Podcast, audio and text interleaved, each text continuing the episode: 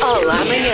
Eu gostava de saber porque é que nós dizemos quem tem boca vai a Roma. Porque é que não podíamos ir outro lado qualquer? Ah, isso são conceitos que as pessoas já têm, se calhar, preconcebidos e que ouvem falar, não é? E depois saem. Eu tenho boca, vou a Roma, tenho GPS na cabeça. A senhora já foi a Roma, Não, eu com certeza não irei. mas devia. Sabe que eu sou o, o ditado que diz quem vê um povo vê o mundo todo. Olha, para mim é igual. Acho que tem mais a ver é com o Papa. Então, por isso era quem tem boca vai ao Vaticano. Também pode ser. Ah, também pode ser. Consulta o que a pessoa lhe apetecer. Porque é que nós dizemos quem tem boca vai a Roma? Não podíamos, sei lá, ir a Paris. Podíamos, mas Roma era um sítio muito importante na altura do- dos romanos. Ah, A sério?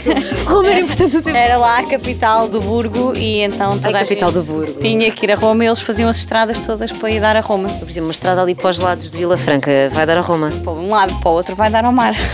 Porque é que nós dizemos quem tem boca vai a Roma? Não podíamos ir outro lado. Por exemplo, Portugal. Afinal, estou aqui. Exatamente, quem tem boca. Olha, você tem boca, Vim a Portugal. não foi para Roma. Não. Quem tem boca vai a Roma porquê? Porque é Roma. Ah, Porque há gelados muito bons em Roma. Por causa dos lados. E, e das pizzas. Das massas. E das massas também. Isso é Roma. Tinha que ser Roma.